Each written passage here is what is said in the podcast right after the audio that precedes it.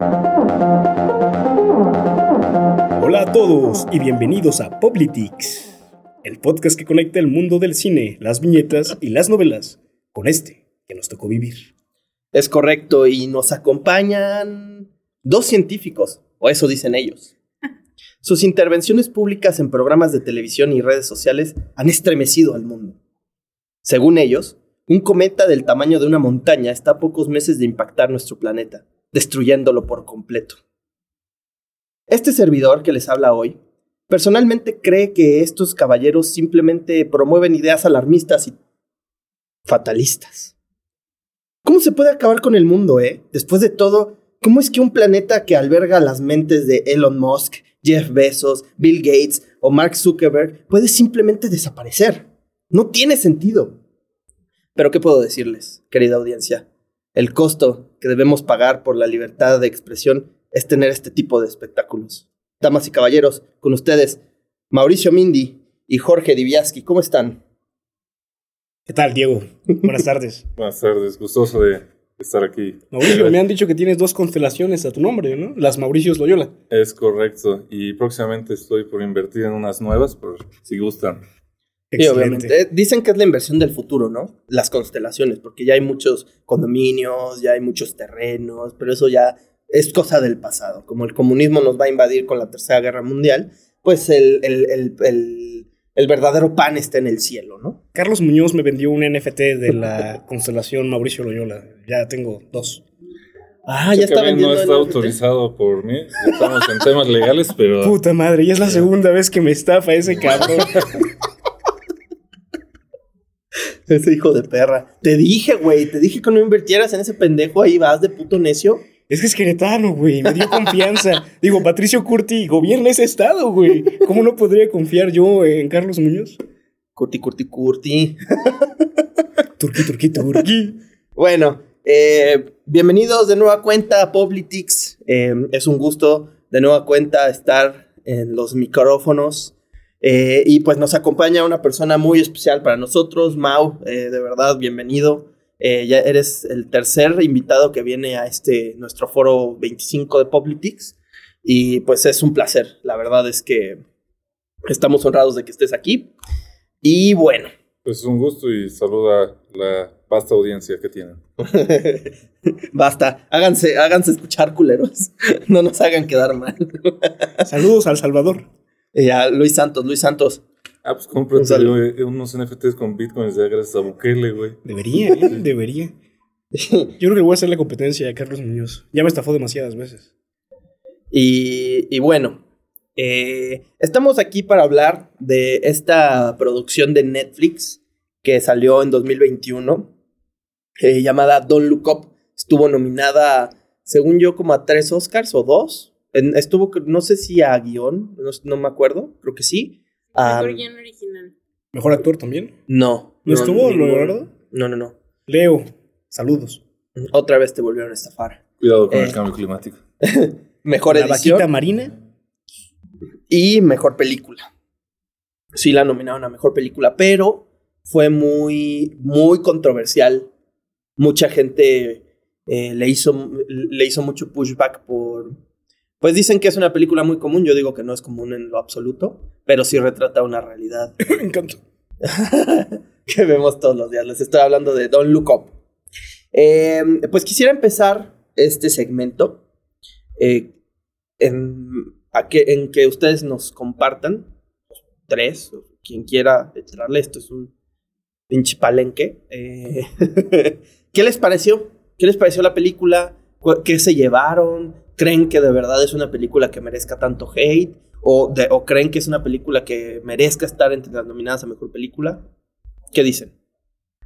Pues a mí me, gustó bastante. Creo que es una película que hace una crítica social que de una manera ligera, que hace mucho no, no veía yo al menos, que no, no consumo tanto cine como ustedes, pero es muy fresca, a pesar de que pues, dura casi dos horas y media, tres, no sé.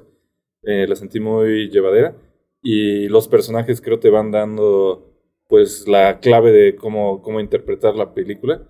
Porque por ejemplo hay desde las primeras escenas donde llegan a la Casa Blanca, que están con el jefe del Pentágono, ya con, saben que pues, le cobra por las papas y todo.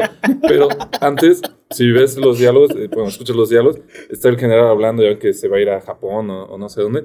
Y sí, quién sabe qué. Todo es política. Todo es política. Y cuelga el teléfono. Y entonces llegan los científicos con credenciales académicas superiores a la de acá. Y dicen, no, güey, yo tengo las armas, ni de mamada, porque todo es política. Dame tus cinco dólares porque todo es política. A la verga. Sí, excelente producción, la verdad. O sea, sí, es, es como, como, co- ¿cómo decirlo? Satirizar eh, esta, es- estas jerarquías que le damos a ciertos temas, ¿no? Decir, ¿sabes qué? Vengo a decirte que ya valiste verga, básicamente. Pero aquí lo importante es la política y la estructura que llevo. A ti, Jorge, ¿qué, qué te pareció la película? Me agradó, me agradó. La sentí mucho con este tono de los documentales que ha sacado Netflix sobre los años que han pasado, 2020 y 2021, como haciendo una parodia de, de la realidad global. Entonces, eh, coincido con Mau. Es una película muy llevadera, muy ligera y que te la pasas riéndote realmente por el paralelismo que tiene con el mundo en el que vivimos, ¿no? Es Claro. una película muy politics en ese sentido. Majito, ¿qué te pareció?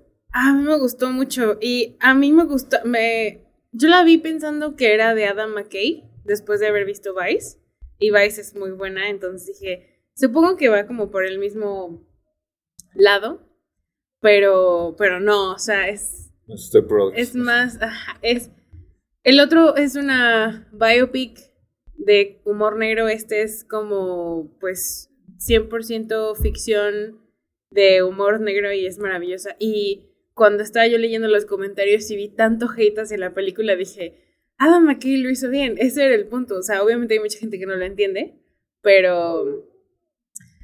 Pero lo que, lo que platicábamos en algún otro episodio antes de grabar era que esas escenas como de programa de televisión matutino en el que salen Kate Blanchett y Tyler Perry, que son unos estúpidos. es no, el o hoy sea, estadounidense. exacto. Venga la alegría. Es, es 100% real. Andreita Legarreta y el otro pendejo, ¿cómo se llama el del verde? Lo chingón es que lo que está pasando en Ucrania ahorita no tiene por qué afectar el precio de las tortillas en Chiapas. Más que eso, oye, me, me gustaría agregar, es como el- la manera de ver optimista todo, ¿no? Es como, el mundo se está yendo a la fregada, Sí. pero hay que tener una sonrisa y todo va a estar bien. Sí, Sí. como, como ese positivismo, entre comillas, ¿verdad? Pendejo de Instagram. Es eso, o sea, Sí, un optimismo vacío. ajá. Pero, pero Muy pues criticable. es un optimismo que vende, o sea, eh, porque realmente tú, en, en la película refleja muy bien que estas personas no creen realmente en lo que están diciendo en la tele, güey. ¿No? Pero, pero pues lo hacen porque vende, porque es lucrativo, porque a la gente le gusta más escuchar que Ariana Grande volvió con el DJ Chelo que, Gran DJ. que decirles que, llega- que viene un asteroide del tamaño del Everest a romperte tu recontra puta madre, ¿no? O sea, es una, es una película que finalmente desenmascara un, un vicio que hemos adoptado como sociedad de, eh, pues, ponderar pendejadas. O sea, yo ahorita, pues, el, el ejemplo más actual que tenemos, ¿no? O sea, está, eh, está un país enorme, el país más grande del mundo, invadiendo a este otro. Con misiles y hay una crisis humanitaria enorme. Y este güey, eh, y pues digo, hay mucho desentendimiento porque evidentemente todas las noticias que nos llegan son occidentales. Pero de todas maneras es un evento de talla mundial. ¿Y qué crees? El domingo hubo una ceremonia de películas en donde un sujeto se eh, subió al escenario y le, le puso un sopapo soberbio a otro. ¿Y qué crees? Eso ya está en todos lados, güey. A todos se nos olvidó que Putin es el villano, que Zelensky, la verga. O que seguimos en pandemia. Porque se supone que iban a hacer unos... ¿Pandemia? ¿Qué? Primero, teníamos, como tú dices, la pandemia. Llega la guerra. Dices, no mames, la guerra. Y en los Oscars, de hecho, iban a- eh, decían que Zelensky iba a hablar. Por alguna razón, Zelensky iba a hablar en los Oscars porque pues, sí, ¿verdad? Es, es actor de profesión, ¿no? No. Pues sí. sí. Tiene mucho sentido. Y, y llega Will Smith y le mete un vergazo a Chris Rock. Y el mundo se detiene, güey. Y se vuelve loco. Y ahora es eso. Es lo que platicábamos, ¿no? Eh, justo cuando estaba pasando, nosotros tuvimos una transmisión, ya no está disponible, pero quienes nos acompañaron ese día, muchas gracias. Y estabas hablando de que a veces se nos olvida que somos orangutanes, super evolucionados, con chispa divina, lo que cada quien quiera creer, pero somos orangutanes. Y lo demostramos. Somos de otra especie, no me ofendas. Homo sapiens, por favor. Pero seguimos siendo primates, ¿no? Sí. Y lo demuestra muy bien lo que sucedió eh, este domingo. Ves a dos orangutanes peleándose, rompiendo la, rompiéndose la madre, y lo primero que te sale es, uh, uh, uh, sí, sí, a huevo, a huevo, putazos, putazos, putazos. Y todo el mundo está hablando sobre eso. O sea, no hay un solo medio de comunicación que se respete en los estándares del hoy que no esté hablando de eso en este momento. Ya está Dross, saludos Dross, gran, gran, gran tipo. está hablando de eso, güey. Sí, y a mí, o sea, critican a esta película de ser irónica, pero falta, faltarle al respeto a esa línea entre ser irónico y ser pendejo. Por ahí escuché eso. Pero eh, eh, yo creo que esta ceremonia de los Oscars es un putazo en la cara para toda esa gente, porque a mí se me hace lo más irónico del mundo, que todos trayendo sus, pincitos de eh, y, Ukraine, Stop War y, y, la guerra no es la respuesta, en esa ceremonia ha llegado Will Smith le haya puesto un putazo a alguien, güey. O sea, exhibiendo violencia. Decir, güey, alguien hizo un chiste sobre tu esposa. Ok, fue de mal gusto. Pero tienes, de, pero eso te da el derecho a llegar, meterle un vergazo a este cabrón. O sea, ahí te das cuenta que, pues, para ellos, digo, sin criticar a todos los estadounidenses, porque tenemos audiencia ya, eh, la, la cultura estadounidense, al menos a lo que nos llega acá, pues es de violencia, güey por más que ellos se quieran jactar de que no mames, somos los paladines de la paz y la justicia y todos los países que hemos invadido es porque queremos eh, eh, instaurar la paz y la libertad. Pero en ese tipo de ironías, güey, que es una ironía descarada completamente, te das cuenta que su sociedad sigue siendo violenta. Y eso nunca va a cambiar, güey. Se ha hablado de balcanizar países en algunos medios, ¿no? Y he leído algunas cosas al respecto en algunos sitios mientras Estados Unidos siga siendo un concepto, asumiendo que lo va a hacer toda la vida, pues siempre va a haber esta espinita de violencia, güey. Siempre va a haber esta espinita de, de agresión, ¿no?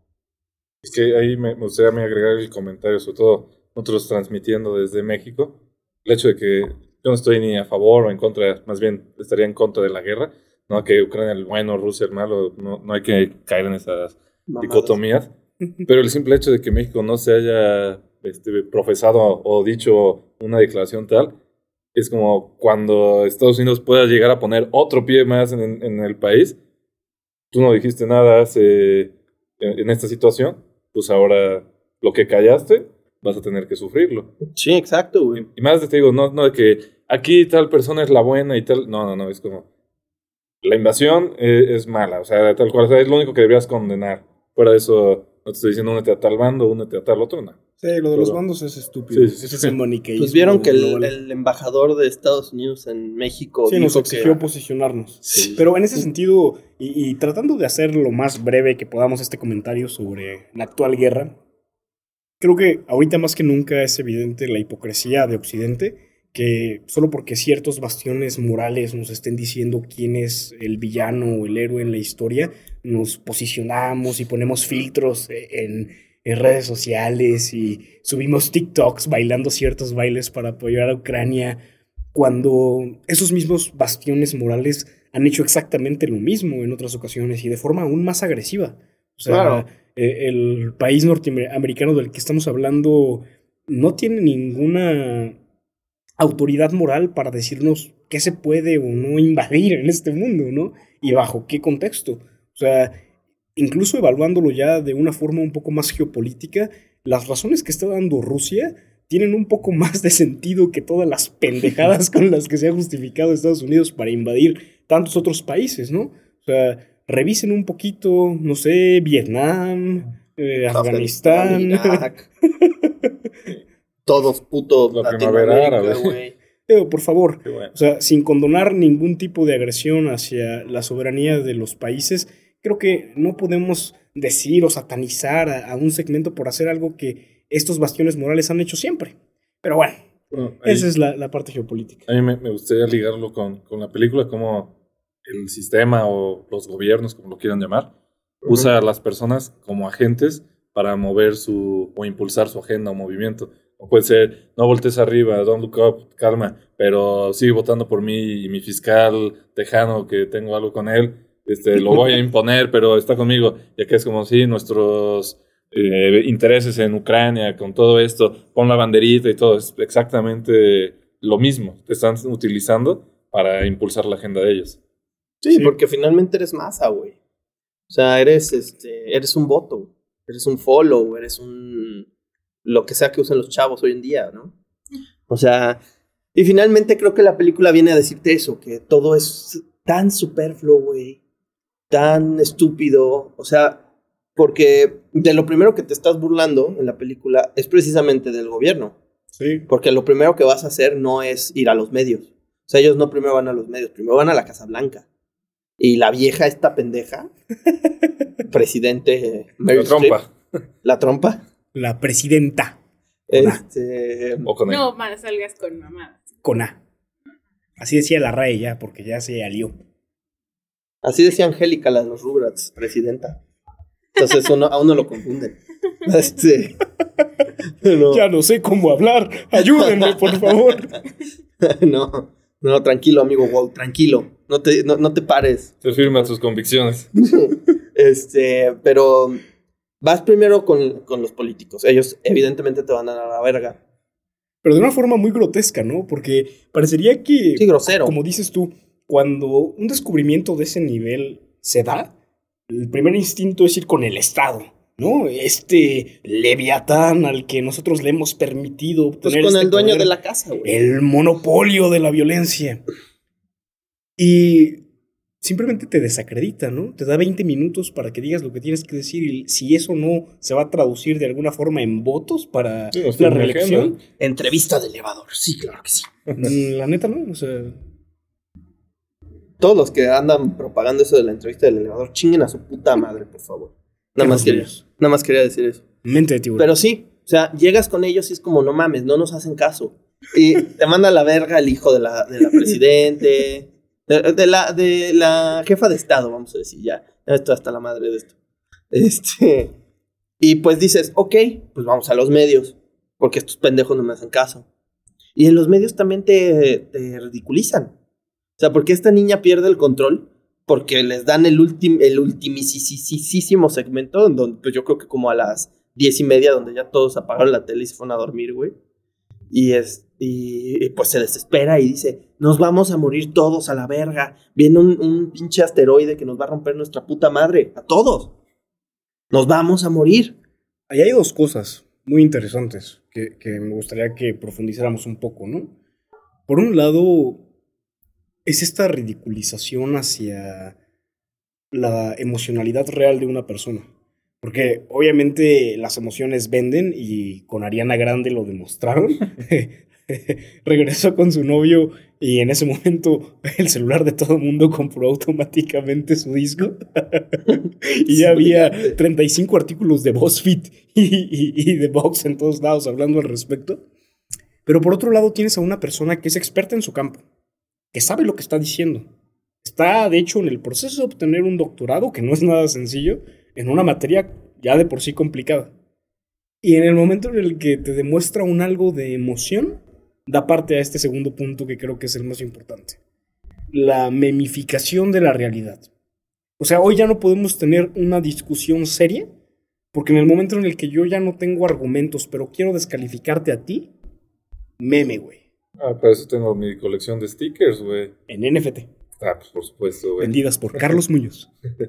Sí, porque ya me imagino a todos en su WhatsApp teniendo a, esa, a, Jennifer Lawrence gritando en- como sticker, güey. ¿Sí? Es como, no mames, este. Se, se murió Carmelita Salinas y ponen ese. ¿No? Sí. La pinche cara de. No mames. ¿No? Un pez globo. O sea, es impresionante. Es es lo que decíamos antes de grabar. O sea, es.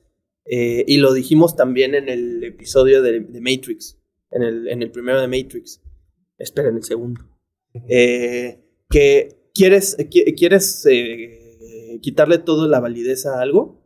Quiere, este, exhíbelo. Exhíbelo y ridiculízalo. Ponlo en un estante. Como la New Age ahorita es una, una parodia de la, de la espiritualidad eh, milenaria. Pon Sí, un audio eh, mientras duermes y ya cuando despiertes vas a estar iluminado. Que- que Sí, a güey. mí me- Las me- flores de bajita, su puta madre, eso, güey. Chinga tu madre. Incienso para el despertar. Me gustaría regresar un poco a- lo- el concepto que manejabas de la memificación y algo que ya habíamos platicado en alguna ocasión de cómo esto está llegando a ser un- la neolengua, pero es una leo- neolengua masiva. Es todos en, dentro de la comunidad o dentro del planeta estamos diciendo lo mismo a través de la imagen o a través del chiste, a través del sticker, lo que quieras, pero ya nadie está dando su opinión. Es como, pasó tal evento, lo que decía, se murió Juanita, la del barrio, quien me quiere decir, y todos, por pertenecer al colectivo, vamos a responder de la misma manera. Es como, este es el meme que se tiene que usar para esta situación. Neolengua, esto se aplica. Que medio se había apli- aplicado antes con, con El los emoji. emojis, pero creo que ahorita Es está que ya en un nivel mucho más El avanzado. emoji, qué, qué curioso que lo mencionas, tiene tanto significado como significante. Es decir, hay algo detrás que se entiende generalmente, lo que sería el significado, pero también tú como un individuo al utilizar un emoji ya tiene un significante, es decir, un significado histórico que se le ha ido atribuyendo conforme a la experiencia. Sí, como una seña con las manos. Sí, exacto. Y el meme ya no tiene significante. O sea, ya no tiene que ver tanto contigo como con la experiencia que has tenido alrededor, sino esta masificación de una individualidad neolingüística totalmente. Sí, rebaja todo un chiste y en un chiste se convertirá finalmente. O sea, estamos hablando ya, o sea, nos comunicamos en chistes, en bromas. Sí, o sea, Porque tú, tú das un cuando, buen tú da- cuando, cuando tú hablas con la verdad y la verdad lastima, te agreden, güey, de vuelta. lastima o simplemente está bien estructurada. O sea, tú puedes tener un argumento chingón y con el que contestes, eh, con el que contestes nada más un, un- es mucho texto o un A, ya lo descalificaste, güey. Ok, chido tu cotorreo. Sí, Ya. ¿no? O, o sea, ¿sabes qué hacen mucho? Eh, pon- eh, este, hacen screenshot de la foto de perfil del güey que está com- este, eh, comentando. mensaje, y, ah, sí, mira, tú que luces así me estás comentando. Pinche pendejo, ¿no? O sea, es, es sumamente ad hominem. O sea, Pero también creo que esas plataformas que tal vez su inicio, la, la comunicación o abrir el debate, no- no son la herramienta o el medio para tener un debate. O sea, es como ah, llegando a, a los memes y que también sale ahí en, en la película, ser como un cuate, oye, ya, ya, este, es bien tarde, vente a dormir.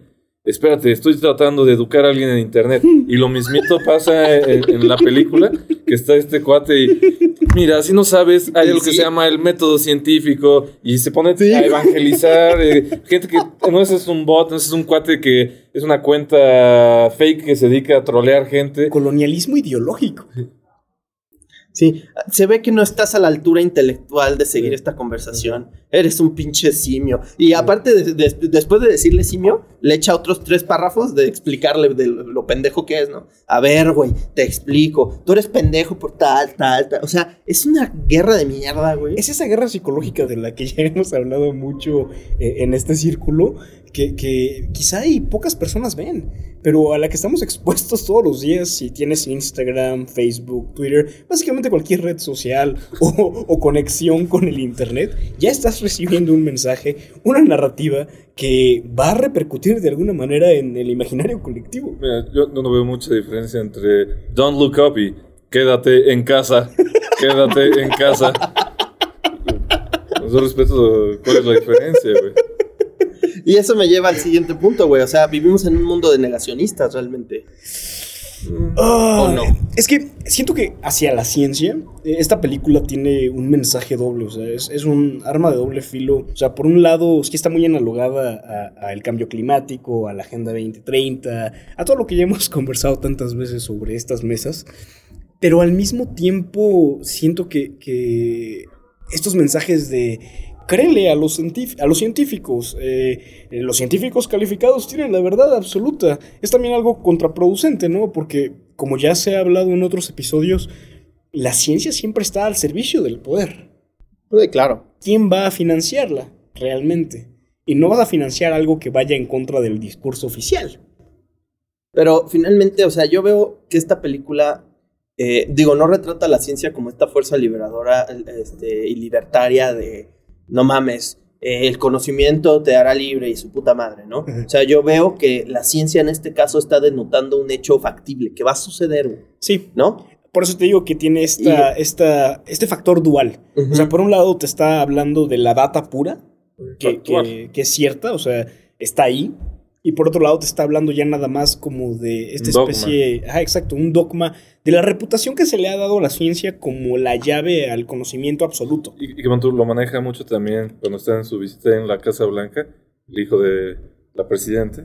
que, ¿De qué universidad vienen? ¿No son del MIT? ¿No son- Harvard. Dime, ¿de qué, ¿cuáles son tus credenciales? Y es como, mira, las credenciales puede ser que haya sido graduado de la mejor universidad, tiene su camino científico recorrido, ya lo están denostando simplemente porque no pertenece a ese círculo. Al gremio, ¿no? Siento que pasa mucho tanto como en el círculo científico, que está el tema peer review, que lo manejan ahí, y también en el círculo de los artistas, que es como, hablamos el mismo lenguaje, y si tú no lo estás hablando igual que nosotros, no perteneces aquí.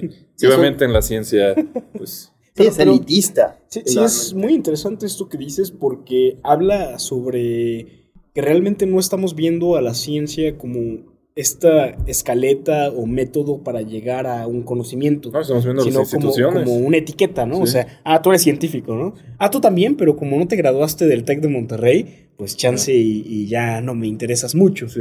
O sea, Sí, no, eres ¿Qué, universidad es y- esa, güey? Esa no la conozco. La, la que me digas, como, pues, ¿eso qué, güey? No tiene nada que ver. Sí, es una dualidad extraña la que maneja ahí la, la película y me gusta el que hayan jugado con eso. O sea, como, como evento cinematográfico siento que, que lo hicieron bien, lo hicieron bien. Sí, porque finalmente el, el científico que te revela algo eh, o el, el innovador, pues se vuelve una celebridad, ¿no? Pues Siempre y cuando con, vaya conforme a la narrativa. con Carl Sagan, con este güey Neil deGrasse Tyson. Sí, sí, sí. Con el mismo Elon Musk, güey. De alguna forma se Elon Musk es un en empresario, pero al final lo ven todos como el, Sí, como el ingeniero, parámetro del ingeniero Tony mecánico. Stark, güey. Sí, claro. Pero, pero ahorita que mencionas esto de, de Carl Sagan, por ejemplo, o sea, son, son personas, sí, evidentemente brillantes, pero se analogan mucho con el papel de, de Leonardo DiCaprio. O sea, realmente él es un personaje que en un inicio comenzaría en el mismo punto que Jennifer Lawrence, pero ahí hay una dicotomía muy marcada. O sea, tienes a la persona que quiere divulgar el mensaje de la forma en la que sea, y tienes al rockstar, güey. Sí. Que, que creo en, la- en la película lo muestran que están como en la sala de juntas eh, previo a salir al aire y eh, tienen el entrenamiento ya. Eh, no, cuénteme más, ¿cómo- ¿cuál es ese entrenamiento? Y que Jennifer Lawrence ni siquiera le interesa.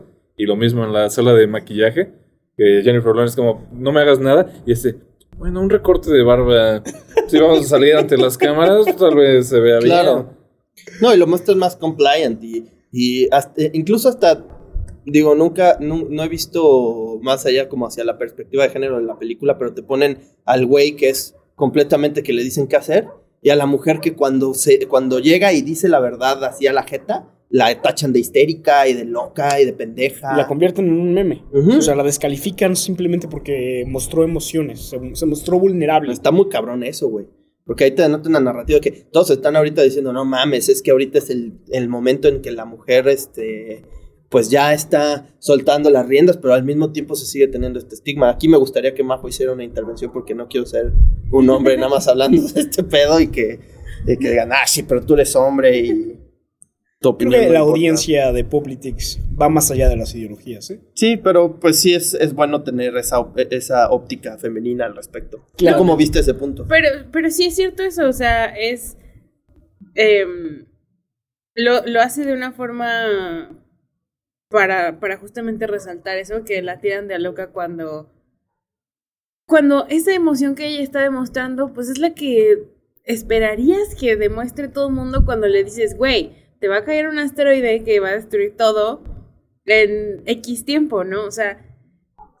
Y entonces. Y, y vas- pasa que, ay, Ay, sí, está loca. Es como.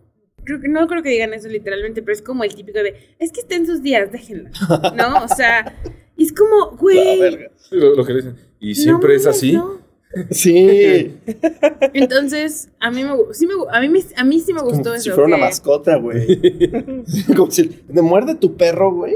No mames. La, narrativa es muy selectiva, sumamente Sí. selectiva, porque ahí se muestra vulnerable ella y la tiran de a meme, o sea, la convierten sí, literalmente Sí, en la meme. ridiculizan, güey. Y, y cuando sucede con Leonardo DiCaprio, hay un efecto distinto, sí, sí, claramente. Claramente. Y mm, bueno, ¿querías decir algo más, Majito? No, no, no. Realmente era eso que. El gran. O sea, que a mí me óptica. gustó, pues, el, el que hicieran ese comentario de señalar que. Pues que no, que no está loca. Digo, obviamente ya analizando la película de forma seria, ¿no? O sea, esta chava no está loca. Esta chava tiene la única reacción eh, lógica que puedes tener y por mantener lo que decíamos hace rato de esa, ese optimismo pendejo plástico eh, mm, en los medios. Que se Mm. mantiene hasta el último segundo Sí. de, Sí. de- de la película. Eso Pero- está bien. Y, y hay una provocación también por parte de los muerte. presentadores, Sí, ¿no? O sea, como que los está, lo- primero los tildan de a pendejos, a los dos. Sí. Y es cuando ella se desespera que dice, ya, agarren el pedo, pendejos, nos vamos a morir, güey. Y ahí se la hacen mierda a todo. Pero con, con- justo con eso que dice Jorge, en ningún momento llega el caos al sistema que la gente considera la vida.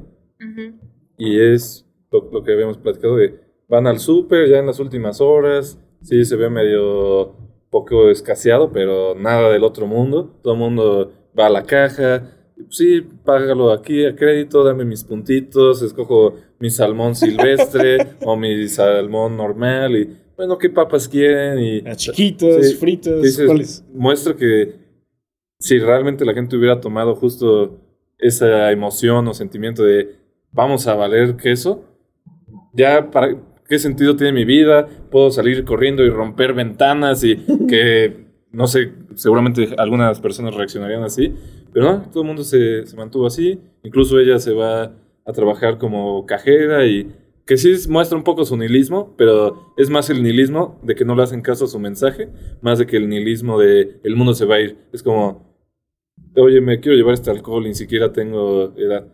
No me importa, mi mensaje no está siendo escuchado. Sí, de, de cierta forma Para creo que- posteriormente que... dárselo, ¿no? Porque Sí. es Timothy. Yo también lo haría. es el Quizats Haderach, por Dios, Diego. No, pero- ¿No le darías todo? Después su mensaje se empieza a escuchar y Las otra vez como que le regresa le la cabrón. sensación a la vida y vamos a los festivales y a los conciertos y en ese mismo eh, sentido el sistema sigue vivo a pesar de que todo va a valer. Sí. Y eso me lleva a un punto in- interesante. El, el- la- el peso desmedido de las opiniones. Hay una. Hay un diálogo muy chistoso en Malcolm el del medio. No sé si los que están aquí vieron Malcolm el del medio. Eh, En Pero- español. no, a huevo. En a huevo. cinco. El, el- el- la quote la voy a decir en español, evidentemente. Eh, que está Piama y Francis en su casa cuando los quieren embargar. Y. Y, o sea, les quieren quitar su casa porque está en territorio tribal. Y quieren hacer, eh, quieren, creo que, hacer excavaciones para fracking. Ahí en Alaska. Y llega ella. Sí, llega, llega ella y dice, eh, este, o sea, Francis le dice a Piama, oye, pero pues van a llegar y, este, y van a tirar la casa. Y, este, y ella dice, eh, a mí no me da miedo. Y Francis le dice, a la planadora no le importa si te da miedo o no, igual te va a aplastar. Para mí esa frase es fantástica, güey, porque es lo mismo. O sea, dices, oye, yo no creo en que un cometa va a destruir la Tierra. O sea, no creo. A la verga, no creo. No creo que hay vida inteligente fuera de la Tierra. No creo en el COVID, ¿no? O sea, bueno, hablando del COVID como enfermedad, no. O sea, que hay un padecimiento que es llamado de esa forma. De dónde venga, pues ese ya es otro. SARS-CoV-2. por favor. Ajá, SARS-CoV-2. Omicron. Pero ese tipo de cosas. O sea, decir. e- e- Es, es como decir, estar en un pantano y decir, yo no creo en los cocodrilos, pero eso no te exime de que un puto cocodrilo llegue y te rompa tu madre, ¿estás de acuerdo? Entonces, eh, ¿querías decir algo? Sí, de- del peso de las opiniones. Por supuesto, habrá quien quiera ser negacionista de lo que quiera y chido, tiene su derecho y no necesariamente mi respeto. Pero. No, pues sí, eh, pero, pero to- toma el mensaje de quien viene. Ahorita es los, los mensajes, es, todos valen lo mismo. Y ahorita todos imaginemos estamos en un avión y oigan, el piloto se desmayó. ¿Alguien tiene idea de aviación o algo así? O no sé. Sí, Yo digo que lo puede manejar él, o no, él lo puede manejar. Y pues es como, el- dependiendo de quién venga el mensaje, es de- el peso que le tienes que dar a, a la opinión. Oye, te lo está diciendo un político que tiene unos intereses X o Y, ok. Oye, te lo está diciendo un extremo capitalista, ok. O sea, que debe, eh, también es el tema, ¿no? Que estamos en, en la época de la posverdad y que los mensajes que dicen, por supuesto, llevan parte de, de cierto, pero por supuesto que van impulsando también su agenda. Claro. Entonces, en ese sentido es, toma el mensaje de quien viene. Yo, yo lo vería de esa manera. Si ahorita alguien, de, oye, te leo la mano y todo, pues no, muchas gracias. O, o sea, no sé si, si, si me explico. o sea, es- Sí, y eso se conecta muy bien con esto de que la directora de la NASA es una anestesióloga. Sí. no, no por ser la directora de la NASA, ¿qué quiere decir que...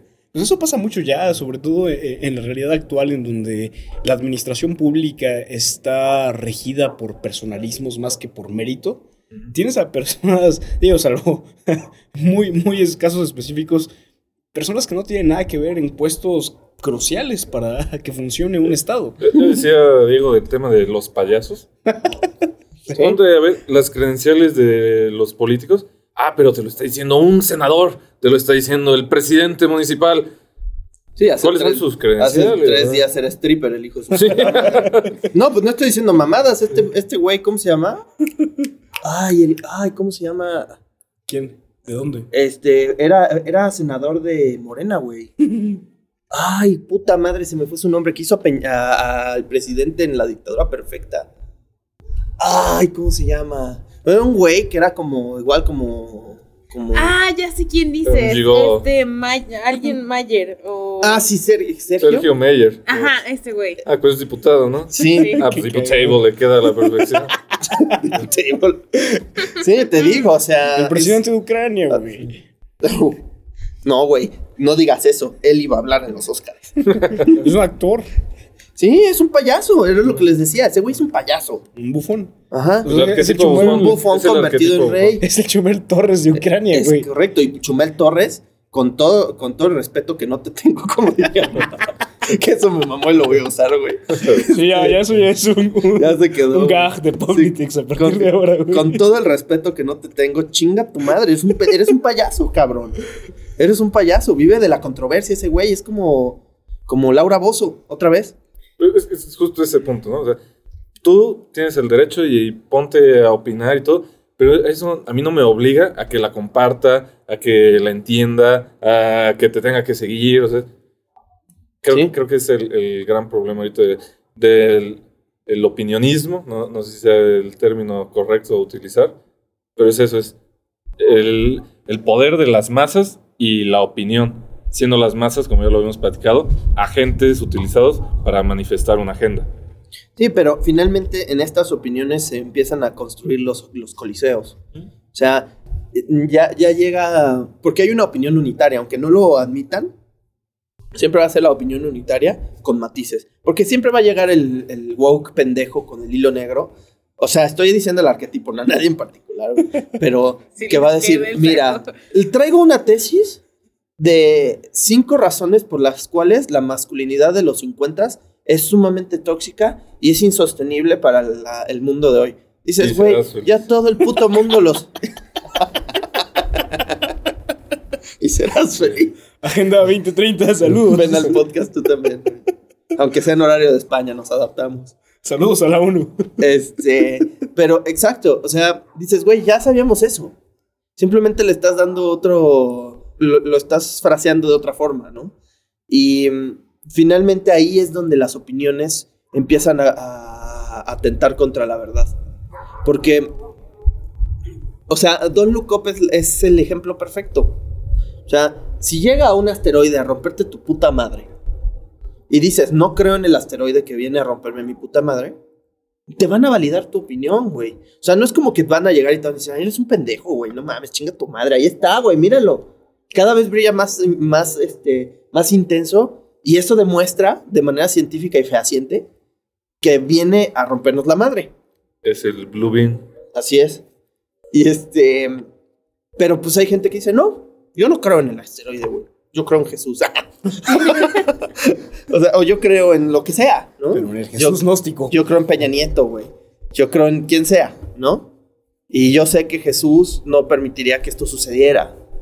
Yo sé que yo, yo creo que, que eh, Alá no permitirá que esto suceda, güey. Bueno, Pero ahí, ahí creo que le, le diste un muy buen punto. Es cuando se deidifica al mensajero y se deja de tomar el mensaje. Para cualquier cosa. Jesús, Buda, Elon Musk, Bill Gates, Mark Zuckerberg, al que me, Salinas Pliego. Salinas Pliego, ajá, el que me digas. Es como, te, te dejas de enfocar en el mensaje y es como, lo dijo este mensajero y tiene todo mi respeto. Y aparte, ponme la credencial que quieras o el calificativo que me digas sí, y valida la opinión. sí, la intelectualidad se ha sometido a un mercado barato, güey. O sea, realmente cualquiera te puede vender palabras que suenen rimbombantes y que tengan ligeramente un poco de sentido en tu cerebro y las vas a compartir como si fuera del credo de los credos, güey. Ya ni siquiera se tiene sentido, ¿eh? Porque esto de las figuras creo que se ejemplifica muy bien en la película con esta amalgama de millonarios que hicieron en el personaje que se parece a Steve Jobs, a, a Tim Cook, a Elon Musk, A Bill. Gates, a No, no Salinas censures, Mark Pliego. El arquetipo Esa es la amalgama extraña que hicieron. tecnócrata, millonario, innovador, disruptivo. Pero también es un poquito inadaptado, ¿no? Entonces. Es como un Halliday, porque Sí. es el mismo pendejo que hace a Halliday, de hecho. ¿Ah, Es el mismo actor. ¿A poco? Ajá. Lo hace muy bien, ¿eh? Sí, sí, sí. Sí, es un gran sí, papel sí. el que es de No, hecho. pues es que tiene esa cara de. Él sabe poner esa cara de güey. Es que neta no. Magical. Sí. Güey, pues, en su primera presentación saca un nuevo celular que dice, ah, güey, ya, ya no te tienes que sentir mal nunca en tu vida. Tristeza, enojo, no mames, eso es cosa del pasado, güey. No mames, en el momento en el que te sientas Ya viste triste, intensamente, esta pendejo. mamada Sí, te va a poner un, un perro con un gallo. es para estar hasta ah, demoníaco, ¿eh? Y de, hecho, y de hecho Analizando. está chistoso que, es- de que esta película y la de los Mitchell hayan salido el mismo año, porque en, ese, en el sentido estricto de las tecnologías, te trata algo muy similar, güey. O sea, es como la, la tecnología te está inclinando, que pues aquí lo, pode- lo, lo puedes, ya iba a decir muy argentino, lo podés, lo puedes traducir a, a, ¿sabes qué? Estás inconforme con el sistema, estás inconforme con tu realidad, no te preocupes, güey, te voy a poner la foto de que eh, la perrita Frida Sofía, o creo que se llamaba así, ¿no? El terremoto. Sí. Ajá, le rescató a otro niño en un, en un maremoto en, una, en, en un país recóndito, güey. Compren su NFT. O que se murió la perrita, ¿no? Dices, no mames, como que se murió, pero pues atrás tienes un puto cagadero enorme. Pero todo se nos olvidó porque se murió la perrita. O porque Will Smith le puso un putazo a Chris Rock en los Oscars. Eh, Qué eh, gran putazo. ahí, me gustaría hacer un, un paréntesis y después regresar a- al tema de, de la tecnología, porque creo que no lo hemos tratado y hay mucho de dónde sacarle. Y bueno, el paréntesis es breve en, en la cuestión de la deshumanización. Justo con esto que decías de los perritos y tendrás perrijos y serás feliz. En, en el hecho de que mataron a 50 tales en Michoacán ahorita. Eso pasó ayer, quién sabe qué. Acaban de atropellar a un perrito. No. Y es como el, el perrito ya mueve más emoción que decapitaron a tal persona, hicieron tal cosa. Ah, se lo buscaron. ¿Para qué andan viviendo ahí si saben que es peligroso? Y es ¿Por qué como- nacieron? Sí. La verga. La verga. y, y es una deshumanización. Sí, tremenda. Sí. No sé si es porque ya nos acostumbramos a consumir ese tipo de. O, o quizá noticias. los animales no tienen ese factor que atraiga el odio. Porque finalmente estás buscando algo que te obedezca y que no te responda, güey. Y cuando encuentras algo que, pues, por eso tú denominas inocente, por eso la gente. Bueno, no lo voy a decir. No, eso no lo voy a decir. Este. mejor no. Este. O sea, es una. Es, es, un, es una entidad. O sea, es un, es un ser al que ves como completamente sumiso. Y por eso mismo lo, lo ves para abajo y te atrae cierta compasión. Puede y, ser, pero, y pero- por eso cuando muere o cuando sufre, dices, verga, Es que, esto es me duele la, más. la empatía construida tiene mucho que ver con esto que dice Mau sobre la deshumanización que llevamos desde pues ya más de una década. Para llegar a Sobre todo aquí, eh, eh, en, en México, ¿no? De, de constantemente estar viendo en todos los medios ciertas tragedias que ya las tomas como algo cotidiano. O sea, las volteas a ver y como ya no te implica novedad, es que es eso. Siento que, que el, el ser humano está buscando constantemente novedad. en todos los aspectos. Sí, perder la capacidad de asombro. Y en cuanto algo se convierte ya en común, como lo puede ser el que 50 personas hayan muerto en cierto lugar, pues güey, eso pasa cada semana. Ah, pero no mames, Will Smith le dio un putazo a Chris Rock, güey. Nunca había pasado en los Oscars. Sí, es que eh, ahí se comprueba la, lo, lo que decía este, el maestro Pérez Juárez, ven al podcast también tú, eh, que dice, "El- la cercanía es dolor. Si no es cercano a ti, pues te va a importar más algo que sea como más atractivo a tu vista, güey. O sea, ¿qué atrae más realmente? ¿Que sufra gente en Ucrania? ¿O que Will Smith le ponga un putazo a alguien en Qué vivo? fuerte está eso que acabas de decir, porque estás diciendo que ya en este momento nos sentimos mucho más cercanos a figuras endiosadas, ensalzadas como Will Smith, que a personas similares de la misma nacionalidad que No, nosotros. No, y tocaste un, y tocaste un, un concepto vital, güey. La, la empatía construida. Realmente tú nunca vas a sentir empatía por alguien que está sufriendo al otro lado del mundo, güey. O sea, a todos se nos olvidó. O sea, podrá venir la guerra antes y el COVID y todo, pero a todos se nos olvidó que en Somalia la están pasando de la verga, güey. Y no solo en Somalia, en tantos países del mundo en donde las situaciones de vida. En Haití, güey. Eh, eh, En la ciudad gótica en la que vivimos hoy. No, eh, no, o sea, por Los ponerte los, eh, por ponerte los ejemplos más, más este, drásticos, ¿no? Sí, porque aquí también tenemos nuestros guetos, y nuestros guetos, tú vete a los guetos y ve cómo está el pedo y cómo está el sufrimiento. Pero mientras no te toque a ti, mientras a ti no te pegue, güey, mientras no te digan que te importe, porque esa es otra cosa muy importante. Si te importa una de dos, o tiene que pegarte en casa, o alguien más te tiene que decir que te tiene que importar, güey. ¿Tú crees que la niña esta de TikTok, la que se dibujó media cara con la bandera de Ucrania toda bonita y luego toda puteada, güey, con la bandera toda desdibujada, realmente sufre por Ucrania y no duerme en las noches? Ay, No, po- pues po- po- likes. que pobre, pobre eh, eh, Vladimir Kuznetsov que está este, eh, sufriendo ahí en su casa y probablemente le va a caer un misil hoy. No, le vale verga, güey. Les, va- les vale completamente verga. Lo que tienes es que alguien te dijo que te tiene que importar.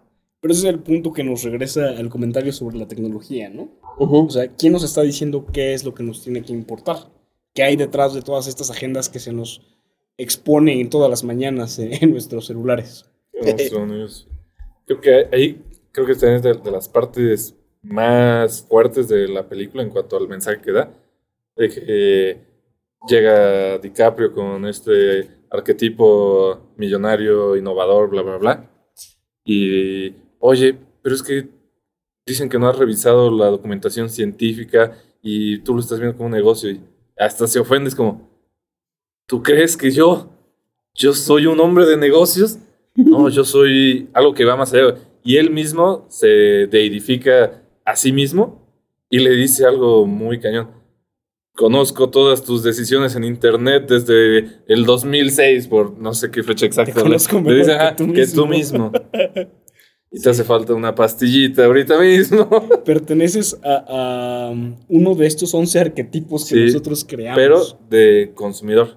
Y aquí ligándolo un poco, este, escuchando el famoso episodio de El Lobo de Wall Street, si no lo han escuchado, escúchenlo, del tema de, de la Gracias. economía. Saludos a Pedro Ah. Solórzano. Ahorita mucho se ha convertido en la economía del comportamiento. Tú lo dijiste ahorita, perteneces a tal arquetipo y te comportas de esta manera, porque emocionalmente te identificas con A, B, esto te hace trigger aquí y todo. Y que también moviéndolo un poquito más, que es ya cómo capto la atención de, de este individuo. Ok, este no le gusta tanto Ucrania, pero le gusta más, no sé, cualquier tema de, de interés actual, pero creo que refleja bastante pues, el, el hecho de lo que estamos viviendo actualmente. Y como estamos inmersos dentro de ello, lo, lo pasamos Sí, ni, ni desapercibido. nos damos cuenta que estamos perteneciendo a esos arquetipos. Y lo triste es que esos arquetipos ya ni siquiera están construidos con base eh, en una realidad un poco más holística, sino que es un algoritmo el que los está propiciando. Porque de alguna manera en este gran tablero que llamamos mundo se necesitan ciertas piezas. Y para que existan esas piezas estamos recibiendo esa propaganda diariamente y sin saberlo, nosotros estamos encarnando eh, esas- esa carne de cañón que se necesita para mantener al sistema andando. O sea, en, en este punto de, de la humanidad ya no es tanto el que estemos propiciando un sistema en favor o en aras de la civilización, sino que la civilización existe en aras de mantener el sistema. Claro. No, y, y pareciera, pareciera que las noticias ya son un producto, güey. O sea, que, realmente los, Lo son. lo- en una sala de noticias estás tratando de diseñar un parteaguas. Todo es diseñar un parteaguas. O sea, es, es como, hay un antes y un después del putazo de Will Smith. hay un antes y un después de que dijeron el nombre de La La Land en los Oscars cuando debían decir el del otro pendejo, ¿no? Eh, hay un antes y un después de cuando, no sé, algún otro evento de la farándula, cuando Brad Pitt y Angelina Jolie se divorciaron, güey. Algo así, o sea, siempre estás tratando de crear este, este tipo de cataclismas mediáticos eh, para demostrar que realmente las prioridades de la gente tienen que estar alineadas a algo que tú quieres. O sea, no es, ya, ya no es esta, o sea, porque muchas veces dicen valoro y respeto tu opinión, pero la opinión, tú tienes que opinar de lo que yo quiero. No es tanto que opines a favor o en contra, eso me vale verga. Lo Sí, que me importa que- es que opines de esto. Opino y luego existo. Y, y- y entre más controversia haya acerca del tema, tan básico como de nueva cuenta el putazo, ¿no? Los que están a favor de que Will Smith se haya parado a meterle un reverendo su papo a este cabrón por haber agredido a su esposa en, tele- en televisión global. Y los que están a favor de, de Chris Rock diciendo cómo es posible que alguien por hacer, o sea, por hacer una broma, por hacer comedia, que es su trabajo, este güey es un comediante, lo agredan en televisión global también, ¿no? Y todo, y ya tienes una pinche horda de cabrones diciendo, no es que Chris Rock, no, pero es que Will Smith, no es que Chris Rock.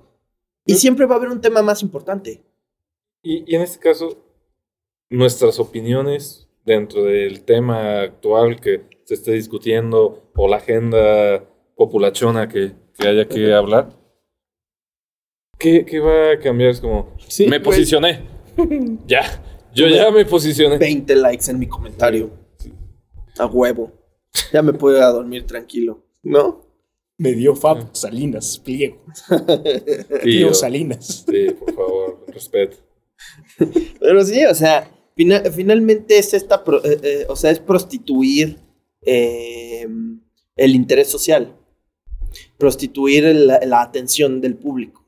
Y no, y, y no porque ellos sean culpables, que lo son, ¿no?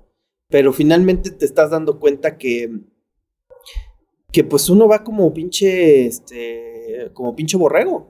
Sí, sí, sí, estamos en un corral, ¿no?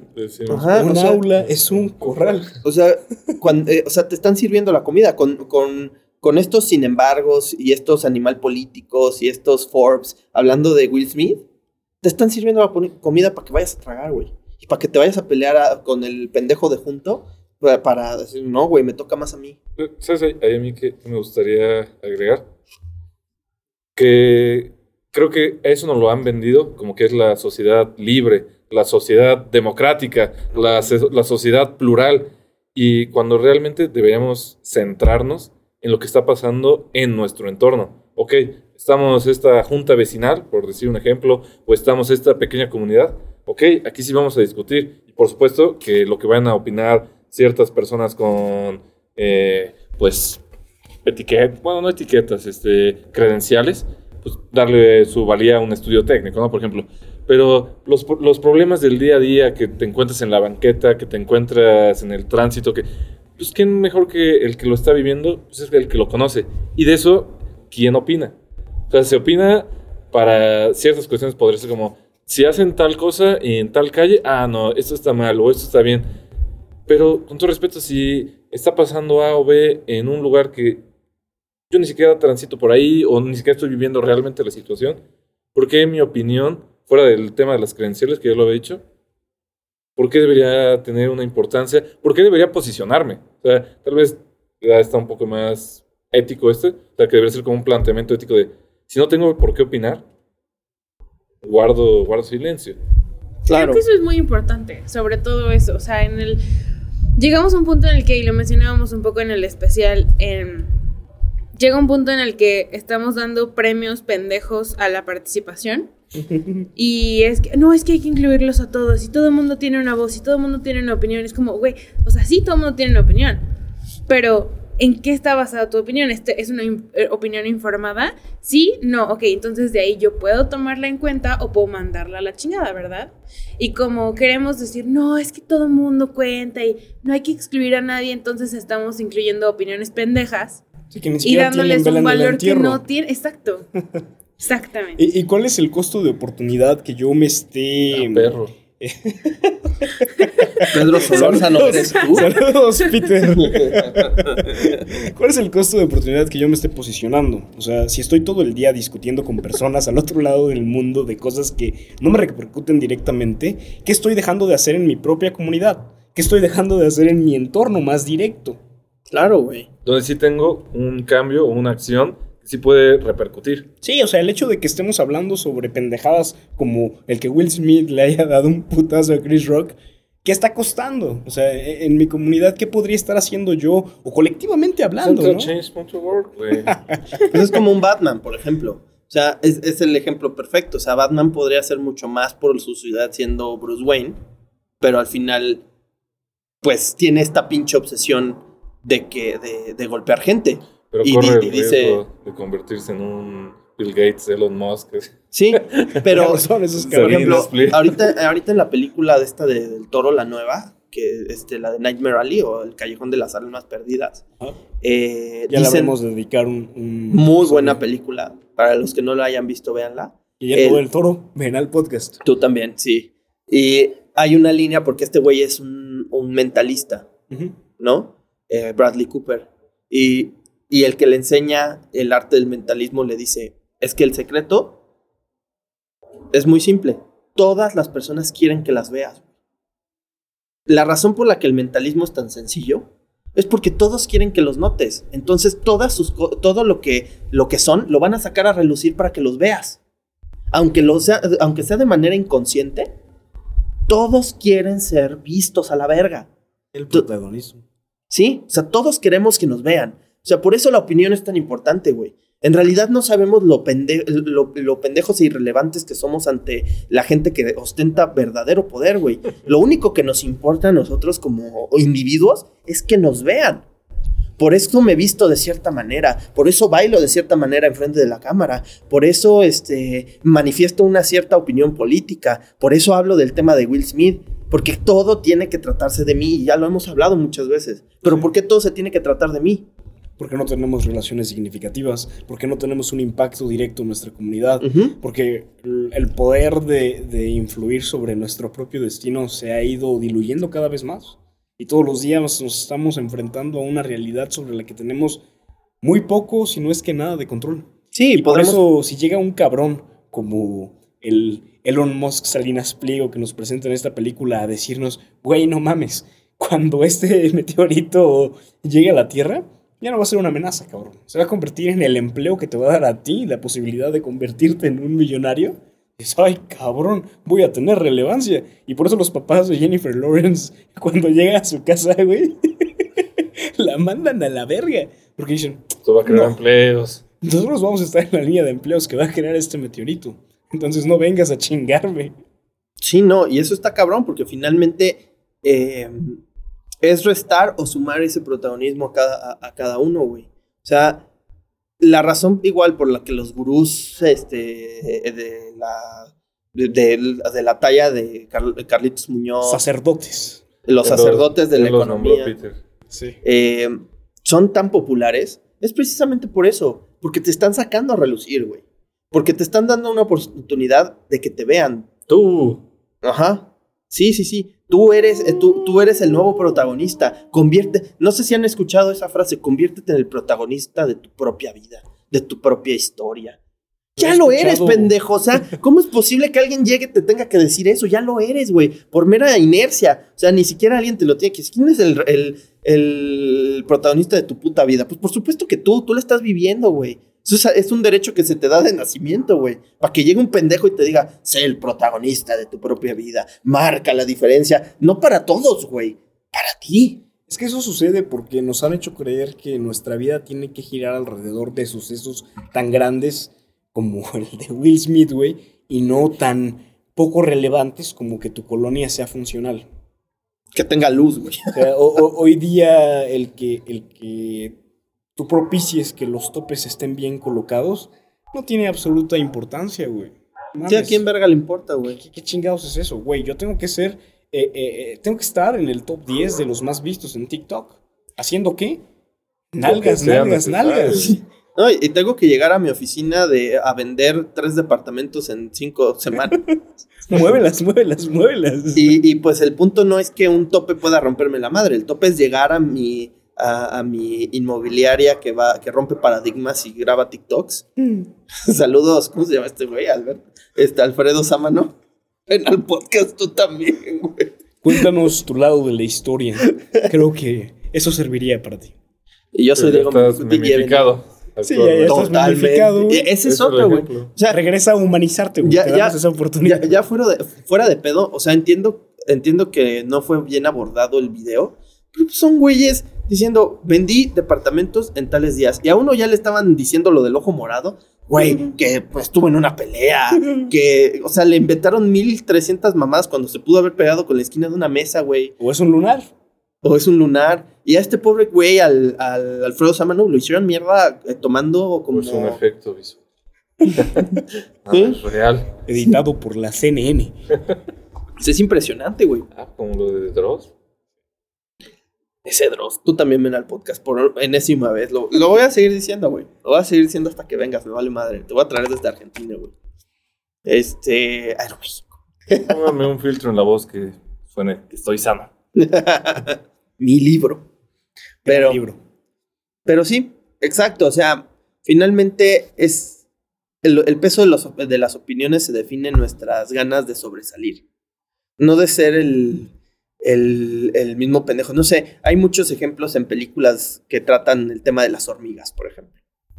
Por ejemplo, en las dos, en las, eh, en las dos más, más princip- eh, digo, en las dos principales, no más principales que oso, eh, en bichos y en ants o hormiguitas, que le pusieron aquí en, en México, es una hormiga que es parte de una colonia que quiere sobresalir. Y el camino del héroe es no ser una del montón y llegar a sobresalir. Porque yo importo, porque yo soy el protagonista, porque yo tengo que hacerme ver. Porque todos los demás pues ocupan ahí un montón, güey. Pero yo tengo que ser más. ¿Pero el protagonista de tu vida o el protagonista del sistema? Muy buena pregunta.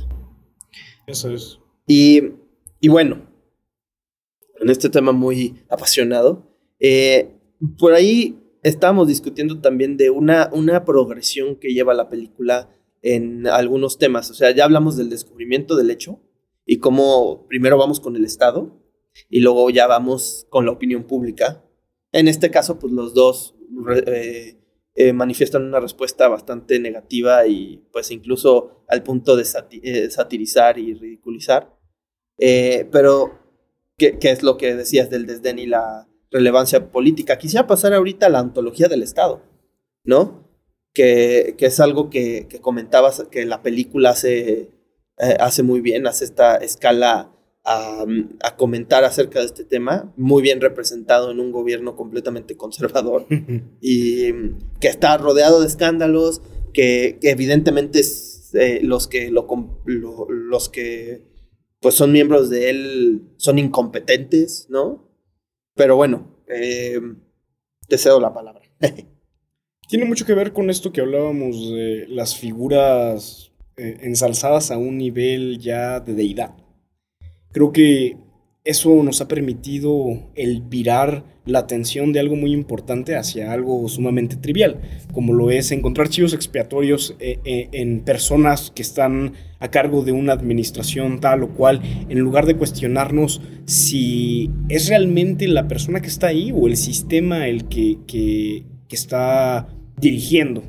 Eh, creo que en la película se muestra mucho con, con esta falta de autoridad de la presidenta en turno, que básicamente es mangoneada por su contexto, su realidad, o, por el Salinas Pliego en turno también.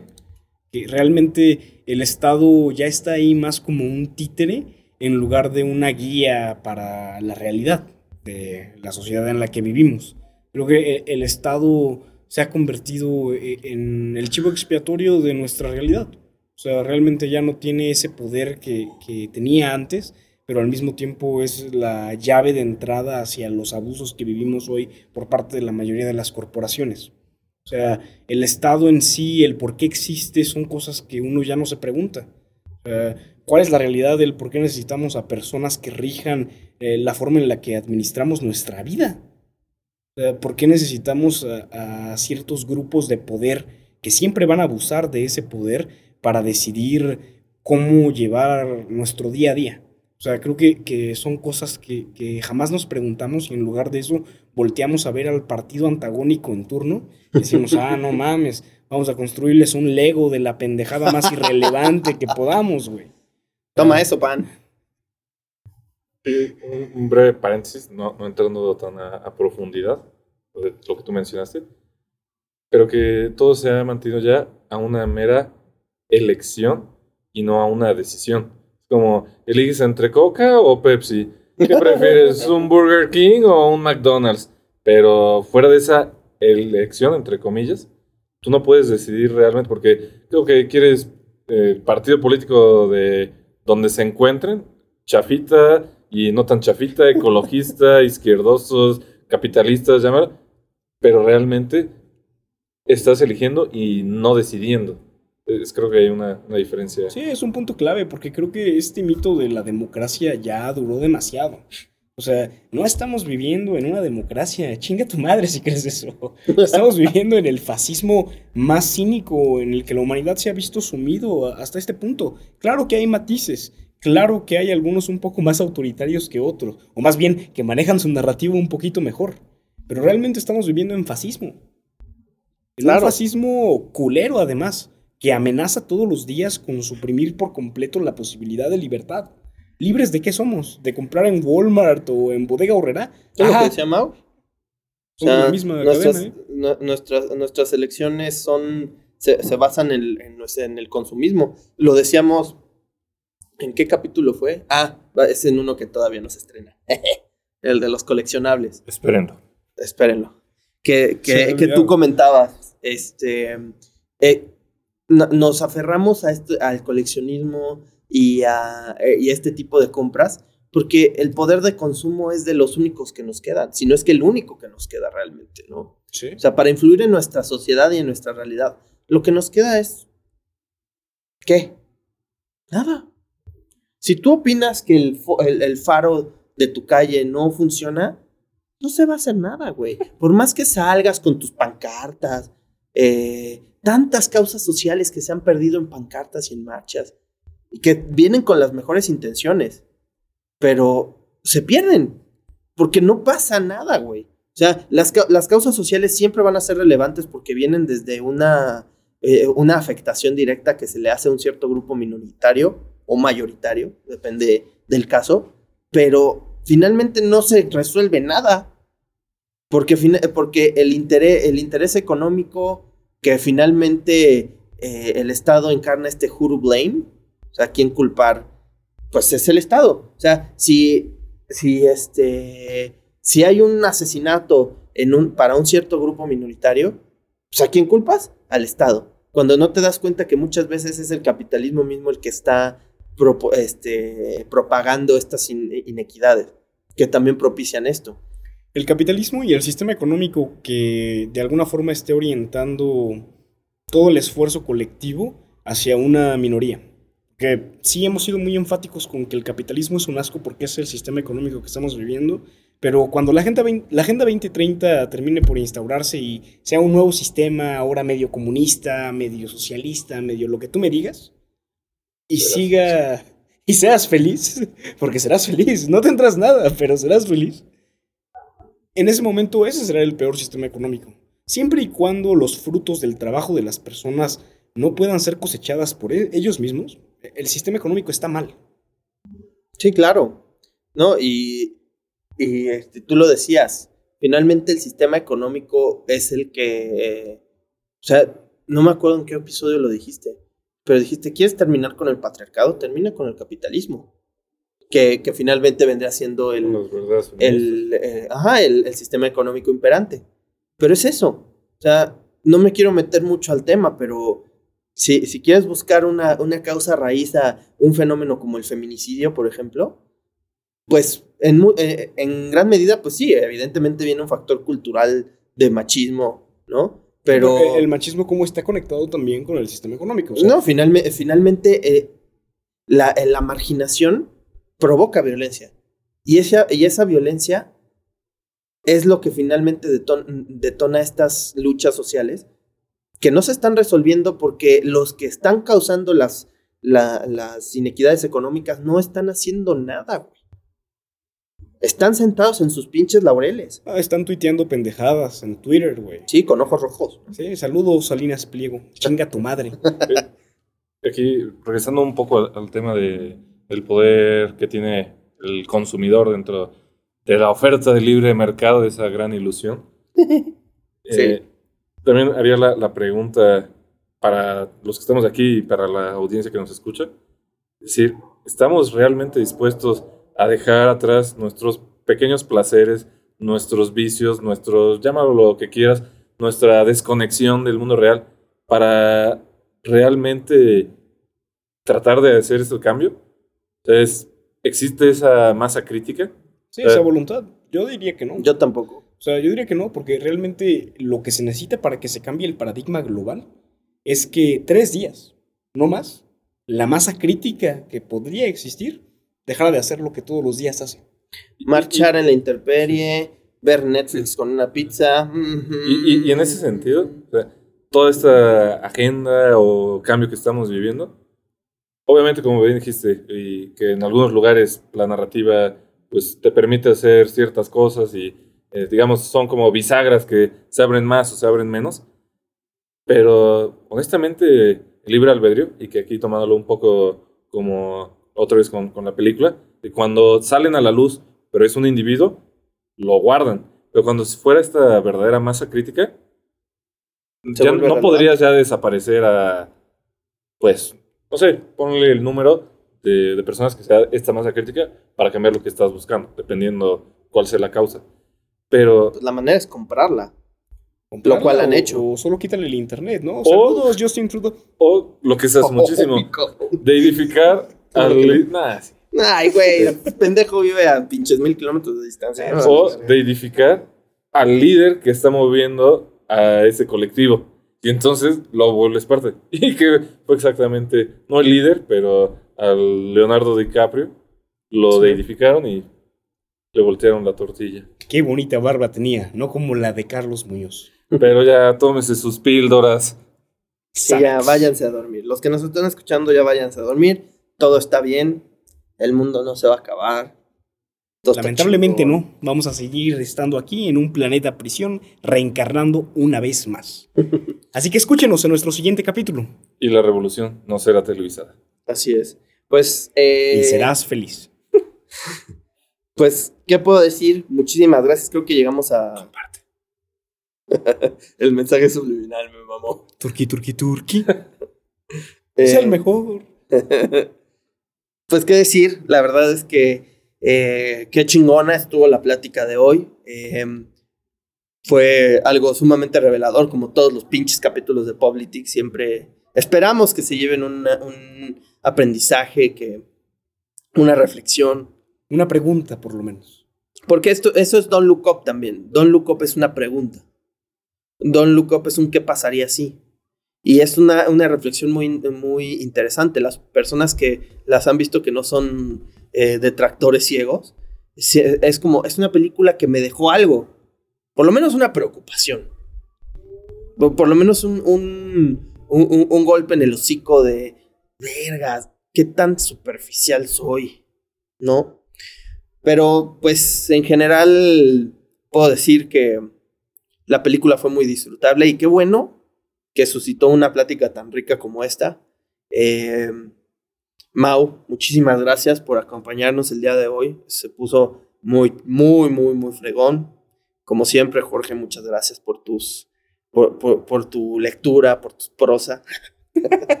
Gracias a ti, amigo. Mau, esperemos que este sea el primero de muchos. Y Gracias, Majo, gracias. también muchísimas gracias Recuerden por... comprar mi por- constelación. así. No, yo, NFT. yo- yo ya estoy, yo ya estoy metiendo mi depósito, güey. Pero la autorizada, no la de Carlos. Toda mi quincena. Te voy a la demandar, cabrón. Pero en Monero para que Sí. no sepamos dónde está el dinero. Majito, muchísimas gracias por tus aportaciones también. Compré en Bitcoin, compré en Monero. La guacatosa. El aguacate. y por producirnos, de verdad. Es un placer tenerte aquí también eh, en esta mesa de diálogo, de debate y de concordia, ¿verdad? Eh, pues bueno, ¿qué más decir? Esto ha sido todo. Mi amigo y negacionista del cometa Diviaski, Jorge Lugo, nuestro tercer invitado oficial, Maulo Yola, Majo de la Guardia en los controles, y su servidor les decimos gracias. Y recuerden, ¿quieren encontrar la fuente de los problemas globales y de las iniquidades sociales? Lo único que deben hacer es mirar hacia arriba.